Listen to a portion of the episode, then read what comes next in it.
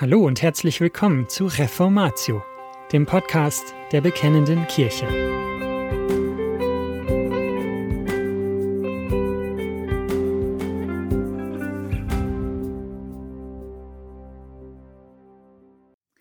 Hören Sie nun das Grußwort der 34. Ausgabe der Bekennenden Kirche vom September 2008 zum 18. Vers des ersten Kapitels des ersten Korintherbriefes von Jürgen Burkhard Klautke. Denn das Wort vom Kreuz ist eine Torheit denen, die verloren gehen, uns aber, die wir errettet werden, ist es Gottes Kraft. Das Wort vom Kreuz. Mit diesem Wort des Apostels Paulus grüße ich Sie vielmals. Dabei bin ich mir darüber im Klaren, diese Aussage ist ein hartes Wort. Denn es zieht Grenzen und Grenzen mögen wir heute nicht. Unmittelbar vor diesem Satz hatte der Apostel Paulus mitgeteilt, dass es sein Auftrag ist, das Evangelium zu verkündigen und das heißt, das Wort vom Kreuz in die Welt hinauszutragen. 1. Korinther 1, Vers 17. Die Ausdrücke Evangelium und Wort vom Kreuz sind also austauschbar. Der oben zitierte Vers beginnt mit dem unscheinbaren Wort denn. Er ist der Beginn einer längeren Ausführung, in der Paulus die Frage beantwortet, wer das Evangelium überhaupt empfangen kann. Entgegen einer weit verbreiteten Ansicht ist es nämlich keineswegs so, dass das Wort vom Kreuz jedem zugänglich ist und schon gar nicht ohne weiteres. Zunächst erläutert der Apostel, wer das Wort vom Kreuz nicht empfangen kann. Dazu weist er auf Menschen hin, deren Verlangen auf die Weisheit dieser Welt gerichtet ist. Diese Leute streben nach Gedankengebäuden, durch die sie ihr Spekulationsbedürfnis zu befriedigen suchen. Sie sind für das Evangelium nicht zugänglich. 1. Korinther 1, Verse 19 bis 21. Andere Menschen sind auf Zeichen aus. Ihnen geht es um Spektakuläres. Ihre Sinne wollen stimuliert werden, sodass es ihnen unter die Haut geht.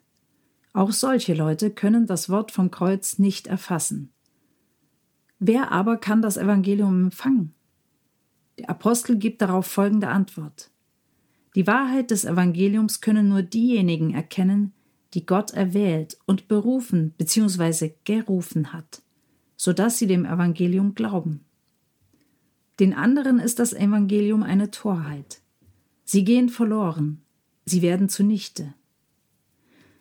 Das sind ungemein harte Aussagen, und zwar sowohl für die damaligen Christen in Korinth als auch für uns. Die Torheit der Verkündigung des Kreuzes. Aber der Apostel ist noch längst nicht fertig. Er geht weiter. Es geht ihm nicht nur um das Ziehen von Scheidungslinien, sondern er besteht außerdem darauf, dass es ein einziges Mittel gibt, durch das Gott das in Christus geschaffene Heil in dieser Welt verbreiten will. Dieses unverzichtbare Mittel ist die Verkündigung des Evangeliums, also das Wort vom Kreuz. Als der Apostel dieses durch den Heiligen Geist zu Papier brachte, dürfte er sich darüber im Klaren gewesen sein, dass auch diese Aussage provoziert und Widerspruch hervorruft. Wo bleiben da die schön religiös aufgeblähten Gedankenkonstruktionen, in die man sich so gerne verliebt, um sich dann als seiner Umwelt überlegen zu betrachten? Wo bleiben die Programmpunkte, die den Gottesdienst auflockern und aufpeppen sollen? Wo bleiben all die Elemente, die den Zweck verfolgen, die Sinne zu kitzeln? Der Apostel denkt nicht daran, angesichts solcher Einwände auch nur einen einzigen Schritt zurückzuweichen. Vielmehr legt er nach. Wenn man dem Evangelium von Christus durch pfiffige Rhetorik, menschliche Überredungskünste oder sonstige Tricks nachhelfen möchte, dann heißt das nur, dass der Glaube auf Menschenweisheit beruhen würde. Das aber, so weiß der Apostel, trägt sowieso nicht. Ein Glaube, der nicht auf der Kraft Gottes beruht, ist kein wahrer Glaube. 1. Korinther 2, Verse 1 bis 5. Übrigens kann die Weisheit dieser Welt durchaus in einem verführerisch frommen religiösen Gewand daherkommen.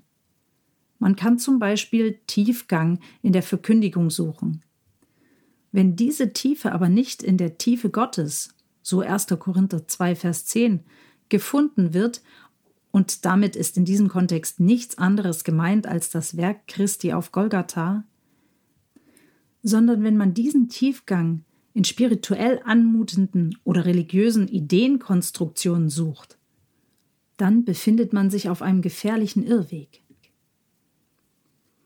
Torheit und doch Weisheit. Und doch verkündigen wir Weisheit, so fügt Paulus hinzu, 1. Korinther 2, Vers 6. Gleich darauf erläutert er, was er meint. Es geht ihm nicht um die Weisheit dieses Zeitlaufs, sondern um eine viel gewaltigere. Es geht ihm um die verborgene Weisheit, die Gott vor allen Zeiten zu unserer Herrlichkeit vorherbestimmt hat. Es wäre ein großes Missverständnis zu denken, mit dem Ausdruck Torheit der Predigt würde Paulus meinen, dass die Predigt möglichst kurz, flach, gehaltlos, langweilig und fade sein müsse, damit sie nur ja dem Kriterium der Torheit entspricht. Das will der Apostel wahrlich nicht sagen.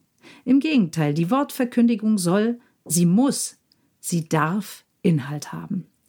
Dieser Inhalt ist in höchstem Maße spannend und überwältigend. Dieser Inhalt ist nichts anderes als Herrlichkeit für uns. Aber der Inhalt ist gerade deswegen herrlich, weil das Wort vom Kreuz nicht geistig spekulatives Blendwerk ist oder die Sinne stimulierende religiöse Unterhaltung. Die Botschaft, die wir verkündigen, so sagt Paulus, ist deswegen so unermesslich gehaltvoll, so unausforschlich reich, weil der Inhalt dieser Botschaft Christus ist. Es ist der, den Gott der Vater uns zur Weisheit gemacht hat. Das heißt zur Gerechtigkeit, zur Heiligkeit und zur Erlösung. 1. Korinther 1, Vers 30. Weil es keinen anderen Weg gibt, um zu diesem in Christus erworbenen Heil zu gelangen, als den durch das Wort vom Kreuz gewirkten Glauben, gibt es wahrlich keinen Grund, von diesem Wort abzurücken oder es zugunsten von was auch immer auszutauschen.